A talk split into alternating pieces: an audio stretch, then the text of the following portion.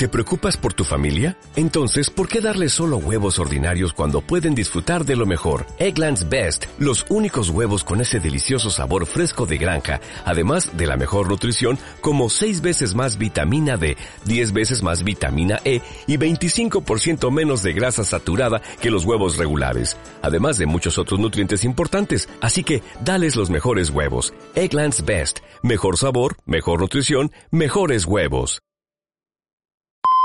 14 muertos más en un mes de enero que tardaremos en olvidar. Son las seis y media. De la noche al día, Miguel Ángel Dasguani.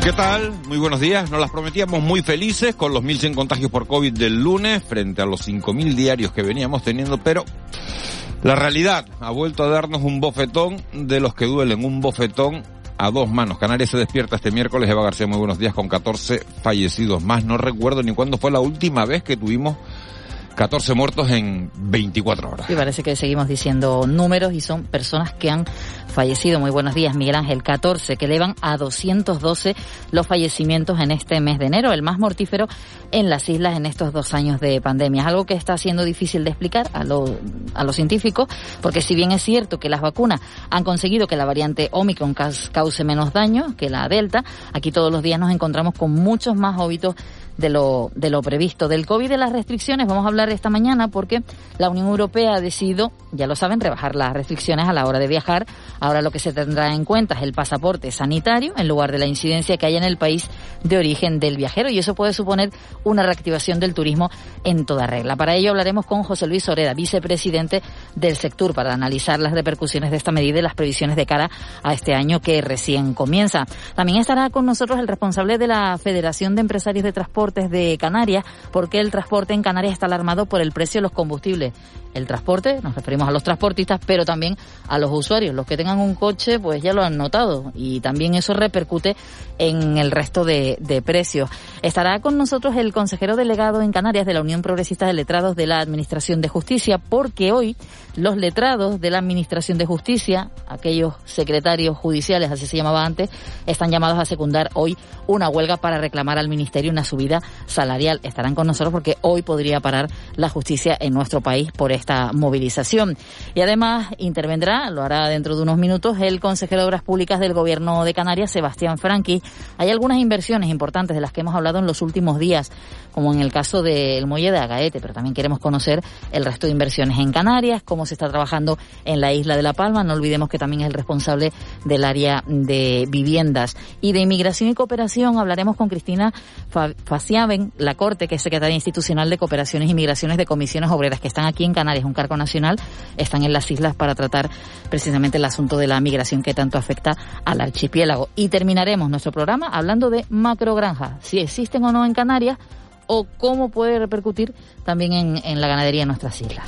Un debate que, por cierto, que parece que se ha aparcado en, las últimas horas, toda la crisis de Ucrania, la separación de Urdangarín, bueno, eh, distintos temas que han hecho que en los últimos días, vayan ustedes a saber por qué se haya dejado de hablar de esas macrogranjas. En nuestro tiempo de análisis, mm, vamos a estar con Juan Betancourt y Ángeles Arencibia y en nuestro tiempo de tertulia comentaremos también esos otros asuntos que están marcando la actualidad, como es, como digo, la crisis de Ucrania, la subida de las pensiones entre 12 y 60 euros, las fiestas de Boris Johnson en el 10 de Downing Street, ahora parece que también celebró el primer ministro británico su cumpleaños y ese inoportuno insulto de Joe Biden a un periodista que le hacía una pregunta incómoda, fíjense, sobre la inflación en Estados Unidos. Estúpido hijo de puta, dijo el presidente sin darse cuenta de que tenía el micrófono abierto. Yo no pensaba que a los 79, fíjense que es la edad que tiene Biden, pues nos tomaríamos las cosas con, con más calma, ¿no? Y sin necesidad de, de insultar a nadie. Pues va a ser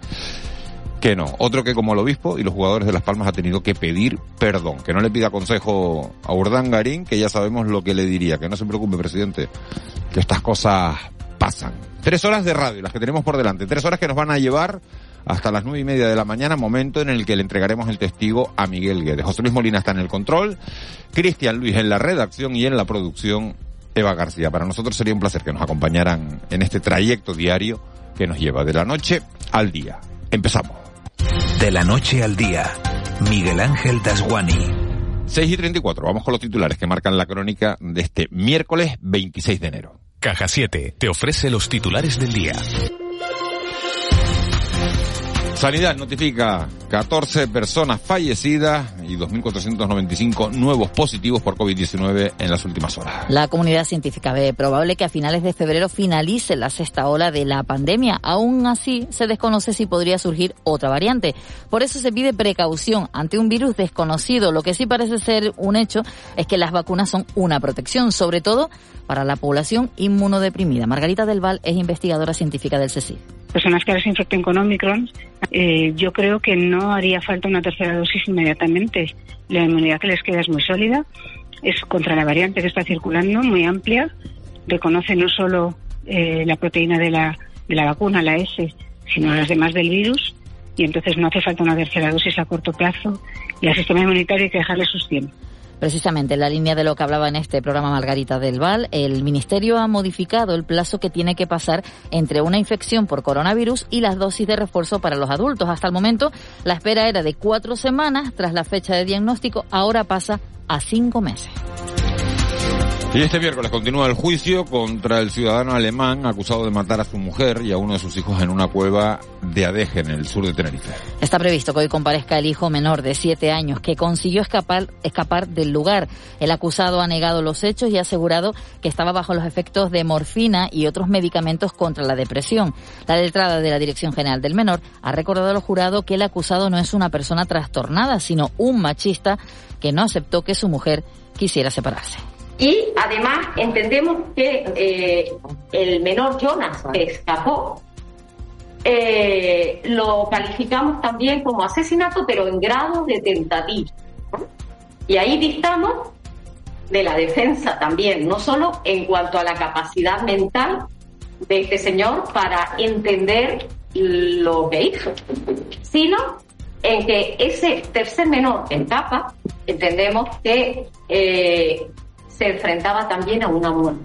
Y el Congreso de los Diputados tomó un acuerdo para acelerar las ayudas a viviendas por el volcán de La Palma. También duplica la cantidad hasta los 60.480 euros por cada casa destruida. Una medida, esta última, que según Pedro Quevedo, diputado de Nueva Canarias, debe ser corregida. Ha pedido duplicar esa cifra hasta los 90.000 euros. Quevedo, además, ha insistido en que el conjunto de las administraciones ha estado al lado de los palmeros. Nosotros vamos a insistir con esa idea porque nos parece lo justo y hay que encontrar eh, una referencia para tomar las decisiones, porque decir cualquier cantidad así alegremente no tiene sentido.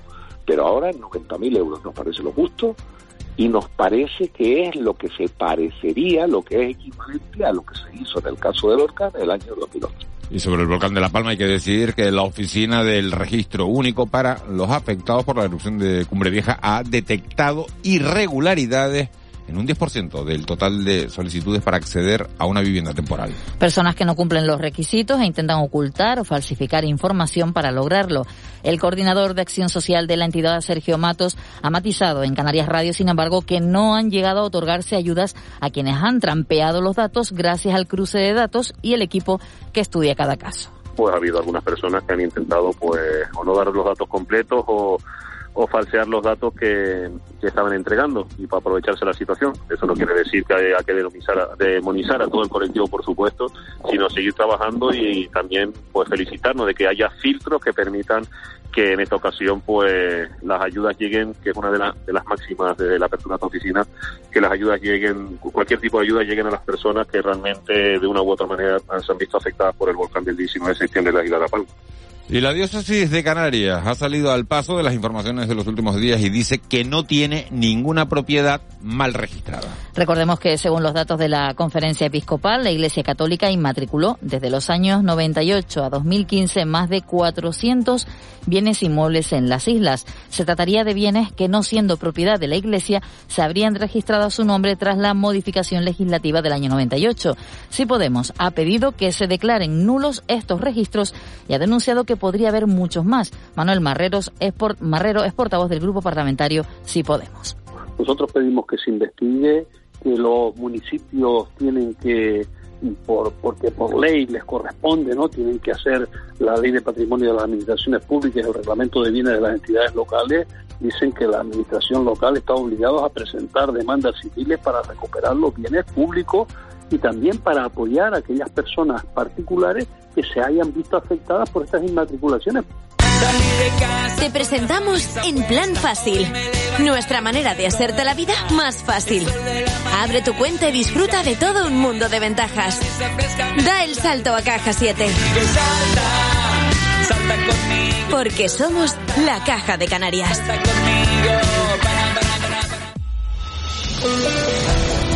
6.40, vamos ya con los deportes. Nadal es portada de la y del marca por el triunfo que les veníamos contando ayer de ese partido épico que jugó contra el número 16 del mundo, ganó Nadal en el quinto set, pero lo hizo con un dolor de estómago brutal, con lo cual eh, la victoria se convierte en épica para el jugador mallorquín. Ya saben que, se mete en los semifinales del Open de Australia. También muy importante la clasificación de la selección española de balonmano para las semifinales del europeo. Dos paradones del portero de Corrales en los últimos minutos salvaron el partido ante, ante Polonia. Si tienen ocasión, no se pierdan esas dos paradas de, de Corrales.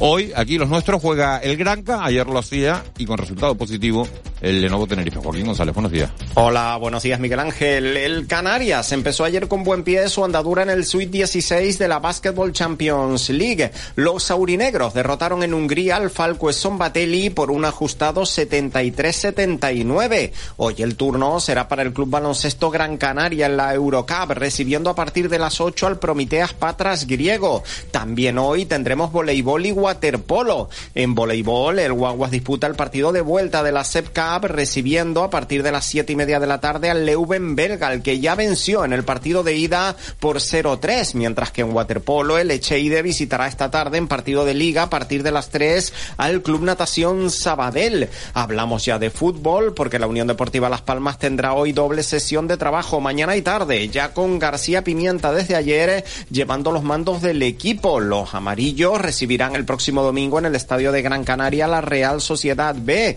una unión deportiva que ayer anunciaba también la sesión de Clau Méndez al Rayo Majadahonda hasta final de temporada. Mientras el Club Deportivo Tenerife sigue preparando su asalto al Toralín y es que el próximo domingo tenemos un partidazo. Se medirán el quinto clasificado, la Sociedad Deportiva Ponferradina, con el cuarto, el Club Deportivo Tenerife. Y cerramos, Miguel Ángel, con buenas noticias, porque ayer la selección española de balonmano se clasificaba para las semifinales del europeo tras imponerse a Polonia. Y ya saben que con la selección española tenemos a uno de los nuestros, al gran canario Dani Sarmiento. Por cierto, que hoy en balonmano juega el Rocasa, partido de ida de la segunda fase de la Copa de la Reina, visitando a partir de las 7 de la tarde al Sporting La Rioja. 642, Vicky Palma, jefa de meteorología de Radio Televisión Canaria. Buenos días. Buenos días, Miguel Ángel. Qué bueno salir a la calle y que esté cayendo un palo de agua de los grandes, que te vuelvas para atrás, cojas el paraguas y empieces a caminar hacia, hacia el trabajo. Bueno, ya lo del agua estaba previsto. el agua estaba previsto, pero no se le olvida el paraguas porque no, está acostumbrado, no está acostumbrado en las capitales, porque seguro que en la parte de medianía ha llovido un poquito más, no mucho más, pero, pero la verdad que es, un placer, ¿no? Sí, está lloviendo de norte, es decir, está afectando las precipitaciones a la cara norte y este de las islas de mayor relieve. Y de momento, con los datos disponibles hasta ahora, parece que todavía no ha habido hoy, porque sí las hubo ayer, eh, precipitaciones en Lanzarote y en Fuerteventura, pero también esperamos que algunas precipitaciones aparezcan en estas dos islas. En principio hoy toca día de abrigo y paraguas en la mayor parte del archipiélago. Es poco probable que llueva en zonas del sur y del oeste de Tenerife, de Gran Canaria, o en la parte suroeste de la isla de La Palma, pero en el resto de estas islas sí que son probables lluvias y de hecho pues acaban de, enviarme por WhatsApp un pequeño vídeo subiéndose al Roque de los Muchachos con, con nieve. Eh, las temperaturas están bajo cero en las cumbres, un poquito más frías en las cumbres de la isla de Tenerife que, que en La Palma. En el observatorio más alto en la isla de La Palma ahora hay 1,2 grados bajo cero Y bueno, esa opción de que pudiera nevar la teníamos. Yo pensaba que era bastante más probable esta tarde si al final se mantenía. No, pero lo dijiste ayer, ¿eh? Que iba a nevar. Sí, pero yo pensé que aguantaría más, más a la tarde. La, esta tarde la cota de nieve es un poco más baja y ahí sí que habría más opciones de que, de que la nieve pueda cuajar a lo largo de, la próxima madrugada. Veremos. De momento algo ha caído. Que se aguante o no ya lo veremos a lo largo del día dependiendo de cómo se mantengan las temperaturas que hoy van a ser frías en general, un poquito más frescas que en la jornada de ayer. Hoy va a ser bastante difícil que en algún punto del archipiélago el termómetro llegue a superar a mediodía los 22 grados y serían zonas costeras del sur. Vamos a tener viento alisio en general, moderado en la mayor parte del archipiélago. Esperamos que pierda algo de intensidad esta tarde en Lanzarote, en Fuerteventura y en la isla de la Graciosa. Y en cuanto al estado del mar, pues similar al de los últimos días. Hay oleaje, especialmente las costas abiertas al norte y al oeste de las islas. Ahí las series de olas pues pueden llegar en algunos momentos de la jornada a los dos metros de altura. Vicky, gracias. Nos volvemos a hablar en un ratito. Hasta luego, buenos días. Hasta ahora, 7 menos cuarto, 6.45.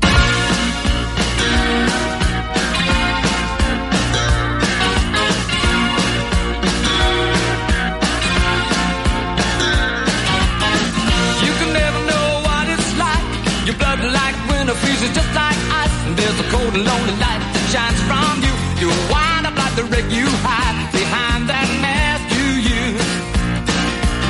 And did you think this fool could never win? Well, look at me, I'm coming back again. Eva García, ¿quién suena hoy de fondo? Este principiante de, de la música. Ser Elton John. Ser Elton John. Es verdad que, es verdad que tiene ese, ese título nobiliario, ¿no? Sí, que para los británicos es muy, muy, muy importante. Ha dado positivo en COVID, pero ha dicho que tiene síntomas leves y que está muy bien porque tiene ya las dosis incluso de refuerzo de la vacuna. Pero claro que es una faena suspender la gira que está haciendo ahora mismo por Estados Unidos porque hay que decir que es su última gira y que ya ha tenido que ir aplazando, las ha alargado mucho por temas de la pandemia y ahora por, por su enfermedad. Es verdad que alguien le oí el otro día decir que, que bueno, que todos los que en algún momento damos positivo, no tenemos como la manía, se ha puesto la moda de, ¿no? Te sacas la foto y, sacas un selfie y dices, bueno, he dado positivo, he caído, ¿no? Pero, bueno, no se preocupen que estoy bien, ¿no? Pero pues lo que ha hecho Elton John eh, en sus redes sociales, claro que él tenía un motivo justificado que es anunciar eh, la suspensión temporal de, de esa gira, de esa última gira que estaba haciendo. Así que nosotros se lo ponemos un poquito para... Para ir al concierto y no, y no podían, que imagino que aquí somos un montón.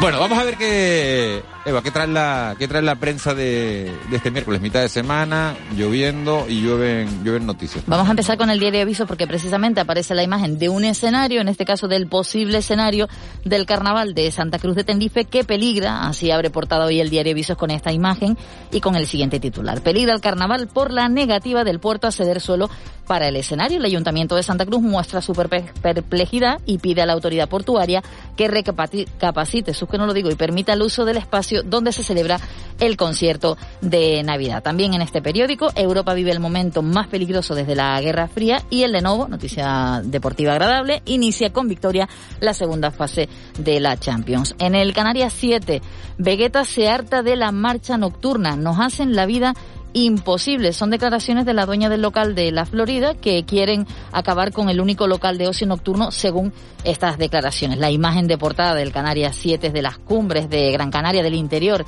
de Gran Canaria con nubes. Ayer se notaba mucho el fresquito en esa zona, días de paraguas y mantas. Bajaban las temperaturas en todas las islas, pero sobre todo se nota en el interior. Y Canarias sufre el nivel máximo de presión asistencial de la pandemia. En el periódico El Día, La Laguna exige a la Iglesia los bienes que se apropió. El alcalde Luis Yeday espera el apoyo de las fuerzas políticas para poder recuperar los inmuebles y la imagen de portada de este periódico es para Dalí, bueno, concretamente para la exposición de Dalí que se llama así, Dalí, Sueños Literarios y que podemos disfrutar durante estos días en el espacio cultural Caja Canarias en Santa Cruz de Tenerife. También este periódico dice que se han detectado 100 peticiones falsas para cobrar ayudas por el volcán. Ayer hablábamos mucho también de, este asunto en este programa y la autoridad portuaria rechaza prestar su suelo para el carnaval de Santa Cruz de Tenerife. En la provincia, la imagen de portada en el día de hoy es para el estado del centro comercial Metro. Eh, con el templo ecuménico al fondo es lo que se ve en esta, en esta imagen, desastre urbanístico en el sur, así lo titulan porque San Bartolomé de Tirajana impulsa la declaración de ruina del centro comercial Metro, uno de los iconos del desarrollo turístico de Gran Canaria, en pleno corazón de Playa del Inglés, que según muestra la imagen, pues está en, un deterioro eh, que es imposible hablar de la imagen. Es muy buena la foto de, nuestro compañero Andrés Gran Canaria con esta imagen. Claro, porque se ve el contraste, ¿no? De, ese templo al fondo y, del desastre eh, en que se ha convertido eh, ese centro comercial Metro, que es un, pues, un emblema. Como titula la provincia, desastre urbanístico. En Canarias, eh, también en este periódico, el obispado se desmarca del registro irregular de propiedades en las islas y respecto al coronavirus, el insular materno-infantil contabiliza 683 contagios en su plantilla tan solo durante este mes. En su plantilla. No dentro del hospital, en su plantilla. Imagínense los problemas de personal a lo que se está enfrentando la, sanidad canaria. Vamos con la prensa nacional. Sí, en el periódico El País, la imagen con la que abre hoy portada es una imagen de un vídeo difundido ayer por el Ministerio de Defensa de, de Rusia, porque los ejércitos militares están en esta región, ya lo sabemos, esa crisis entre Rusia y Ucrania. Estados Unidos y Europa, cuenta el titular del periódico El País, divergen en su estrategia frente a Rusia y movilizaciones tras el asesinato de la periodista Lourdes Maldonado. La prensa está en la Diana de México. La imagen de portada es de una mujer dejando flores frente al Palacio Nacional de la Ciudad de México en memoria de los periodistas asesinados en ese país, en, en Uno cada semana en México, ¿eh? horrible. Y en el periódico El Mundo, Sánchez no prevé llamar a Casado y acumula ocho meses sin hacerlo. Está obligado a informar. El jefe de la oposición denuncia al Partido Popular. Álvarez pide unidad en el Congreso entre críticas de los socios del gobierno de la OTAN. Y también en este periódico, el gobierno se planta y no tocará la reforma laboral. Eso en el mundo. ¿De qué tenemos que estar pendiente hoy? Hoy hay reunión entre las comunidades autónomas y el Ministerio para revisar el acuerdo de aforos en los eventos deportivos. Hablamos de sanidad, una cita que se produce en medio del debate sobre si se reduce el periodo de aislamiento de la cuarentena. Estaremos también pendientes, y lo haremos en este programa, de la huelga de los letrados de la Administración de Justicia, los antiguos secretarios judiciales. Y aquí en Canarias, el presidente del Gobierno, el Víctor Torres, va a informar. Lo va a hacer en una rueda de prensa sobre la nueva reunión mantenida con el Gobierno Central para la, la erupción de la isla de La Palma, con las administraciones también de La Palma en esa comisión mixta, recordemos que está constituida para la reconstrucción tras la, erupción. 6.51, vamos con la crónica económica. Economía en dos minutos. José Miguel González. Bueno, pues hay una pregunta que nos hemos hecho todo en los últimos días y es cómo podría afectar a la economía esa crisis en ciernes entre Rusia y Ucrania. José Miguel González, buenos días. Buenos días, Miguel Ángel. Una de las razones por la que estudié economía es que si lo pensamos bien, todas nuestras decisiones están condicionadas por alguna razón económica. Un ejemplo más lo podemos encontrar en el crecimiento de las tensiones existentes entre Rusia y Ucrania, con la colaboración de los Estados Unidos y del resto de Europa. Más allá de que Ucrania sea, después de Rusia, el territorio con el componente económico más importante de la antigua Unión Soviética, tengamos en cuenta que representaba más de una cuarta parte de la producción agrícola. Asimismo, su industria pesada, diversificaba, suministraba materias primas a sitios industriales y mineras de otras regiones de la antigua URSS. Una de las cosas que más preocupa a Rusia es que Ucrania acabe formando parte de la OTAN, lo cual significaría que se ampliarían 1.576 kilómetros las fronteras de la alianza militar con Rusia. Tengamos en cuenta que Ucrania fabrica armas, es uno de los mayores exportadores del mundo, con misiles, aviones y tiene una desarrollada industria espacial. Además, con su potencia atómica abastece el 50% de sus necesidades energéticas. Pero más allá de todo esto, tengamos en cuenta que el 80% del gas que Rusia exporta a la Unión Europea pasa por Ucrania, a través de los miles y miles de kilómetros de tubos de gas y de petróleo, por lo que se pueden imaginar qué es lo que sucedería si se interrumpieran este tipo de flujo, pues que el daño económico sería incalculable. Por eso, esto de apostar libremente por un conflicto bélico tiene un altísimo coste que, como siempre, lo terminan pagando quien menos se lo merecen. Feliz día. Con C de Cultura. C Castro. 6.53 de la economía, nos vamos a la cultura. C Castro, buenos días. Buenos días, Miguel Ángel. Mañana jueves se estrena en el Teatro Guiniguada de Las Palmas de Gran Canaria Huellas del cineasta Tarek Ode. Se trata del primer documental sobre las manifestaciones rupestres de Canarias con entrevistas a más de 20 expertos. 60 minutos de recorrido por los yacimientos arqueológicos que conservan escritura o mensajes realizados por la población aborigen de las Islas en Piedra. El documental en el que participa Radio Televisión Canaria podrá verse también el viernes en el espacio La Granja de Santa Cruz de Tenerife. Haber tenido el privilegio de estar con arqueólogos como Jorge Pay, Nona Nuria Álvarez dentro de, de la cueva dando sus manifestaciones in situ, descubrimientos como el padre en la isla de La Palma, hecho por los antiguos venahoritas que también sale en el, en el documental, en las nuevas escrituras líbico-bereberes eh, o signos líbico-bereberes descubiertos en Tenerife por Enrique Vivanco. Y ya puede verse la exposición Dalí Sueños Literarios en el Espacio Cultural de Caja Canarias en Santa Cruz de Tenerife. La muestra, compuesta por 116 silografías del genio surrealista, recorre su interpretación artística de la Divina Comedia y la vida sueño y podrá visitarse hasta el próximo 19 de marzo. No se habla de Bruno, no, no, no. No se habla de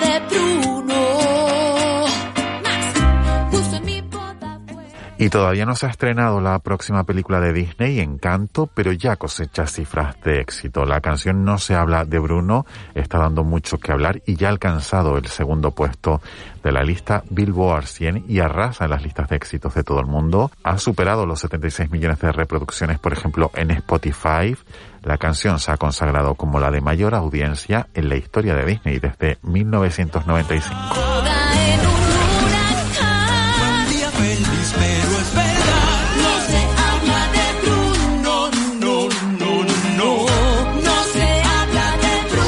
55, 7 menos 5 de la mañana. Cristian Luis, buenos días. Buenos días, Miguel Ángel. Te han faltado los esquís y, no sé, y subirte a un telecilla o algo, porque vamos. Yo vendría hasta con... a nevar en el roque de los muchachos y un poquito. Vendría hasta con guantes. Tengo un frío. Pero tú duermes tapado. Sí, sí, sí, con el edredón, claro. Bueno, con el Pues, y, y es el edredón... ¿No duermes dentro del microondas? Porque yo qué sé, porque no cabe. No, no, no sé, pero yo creo que es la ventana de Miguel Guedes, de, de- de nuestro director, que está abierta y, y entra el frío por ahí. Sí, sí. de- ¿Pero duermes con él o cómo? No, digo, digo en la redacción. ¿Cómo es esto? ¿Cómo que es la explícalo, ventana de Cristian. Miguel No, Guedes? Te digo- sienta, ¿dónde da? No, explica. Claro, donde da Hombre, la- no, para el darte, para darte más, de- para darte más minutos. Digo, Para digo en la minutos, que te redacción. estoy digo- metiendo aquí 7 menos 5, 7 menos 4, hombre. Sí, sí, si, sí, duer- sí, si sí. duermes con Miguel Guedes, Digo igual en la puede entrar a redacción, bien, en, la, ¿eh? en la redacción, en la redacción. Ah, ah, ah. Claro, claro, que quede claro que está abierta la ventana, entonces entra Ah. el frío y me da ahí de lleno. Ya. Ya. la carita que se le queda. Es que tú también lo Si pones. los vamos. oyentes lo vieran. Bueno. No, digo, frío Mira, aquí en la redacción, las en mi casa no tengo frío, ¿eh? las que tú quieras, o como si te las quieres inventar hoy, venga. Venga, rápido. No a otra guerra es tendencia. También Celia Villalobos, la exministra del PP, es tendencia en las redes porque ayer en un programa de televisión atacó a Pablo Iglesias por sus últimas apariciones en medios de comunicación, aludió a su pareja, la ministra Irene Montero, y a su físico, preguntándose si los dientes se los había arreglado. Bueno, pues ha sido muy, muy, muy criticada Celia Villalobos y está siendo criticada. Por favor, claro, pero es que... Con los efectos, bueno, con los efectos, con, con, el aspecto físico, que, que- que- que- esto, Pero bueno, esto- yo- esto la es un verdad tema que- El, tema fácil, ¿no? El tema fácil del recurrente, nada. Total. Ah, otra cosa, venga. Bueno, nos interesa. también Benidorm Fest es tendencia. Ya saben que es el festival que tiene pues como objetivo elegir al representante de España en Eurovisión. Bueno, pues resulta que uno de los participantes ha dado positivo, Gonzalo. Hermida, y esto ha obligado a la organización a activar su plan de, de contingencia y bueno, está siendo también muy comentado en las redes sociales. Y se sigue hablando también de la iglesia, de esos bienes inmatriculados. También hay en las redes, ya lo saben, espacio para el humor. El humorista Quique Peinado dice en su Twitter, tengo miedo de ir a trabajar y, que cuando vuelva la iglesia se haya inmatriculado mi casa. Bueno, venga. Te lo compro también. Hoy te lo voy a comprar todo. Bien, venga, bien, vamos, a- vamos, vamos con el Día Mundial. Eso Hoy que no, lo- hoy no eh, tendrás eso es que lo Mundial, vendo ¿no? bien también. Bueno, no, o, o que, o que Miguel Guedes se deja la ventana abierta. A ver, 26 de enero, Día Mundial de... Bueno, Día Mundial de la Educación Ambiental, también el Día Mundial del Pescador y el Día Internacional de las Aduanas. Hablo de las aduanas y vi lo de las aduanas y me viene todavía la- las dificultades que tenemos en Canarias, ¿verdad? Claro. Para el comercio electrónico, ¿no? El 60% pues eso es de las faena, tiendas sí. no realizan envíos a Canarias todavía, o sea que ¿Cuánto él? el 60% de las Qué tiendas fuerte, online. qué. Sí, sí, sí. Y lo peor es cuando hay tiendas físicas aquí, de un establecimiento y que no ¿Ustedes, envían. ustedes han comprado, compran mucho por internet ustedes? No tanto, no tanto, pero sí que hay veces que a lo mejor uno en Amazon, ¿no? Mismo, pues quiere a lo mejor conseguir algún artículo que no consigues aquí en Canarias y que no, y en no hay manera. Amazon o en AliExpress O en AliExpress, que sea, sí, ¿no? sí, Vamos sí, a dar sí. publicidad. No, pero, Ali- pero es que lo curioso es que en AliExpress manda manda más más, que- que en Amazon. Claro. Sí, Ah, sí, bueno, es es, que, verdad, es que es también es curioso. Bueno, eh, efemérides. Bueno, pues tal día como hoy, en 1920, primer lunes en el que se dejan de publicar los periódicos en España como consecuencia de la implantación del descanso dominical para los periodistas y trabajadores de prensa. Esto ocurría, como decimos, en 1920. Y en 1926, tal día como hoy, el ingeniero escocés John Logie Baird presenta ante la Royal Institution un aparato llamado televisión capaz de transmitir imágenes a distancia. Y escuchamos a Anita Baker de fondo porque tal día como hoy, en 1958, pues nacía esta cantante estadounidense que ha ganado ya ocho premios Grammy.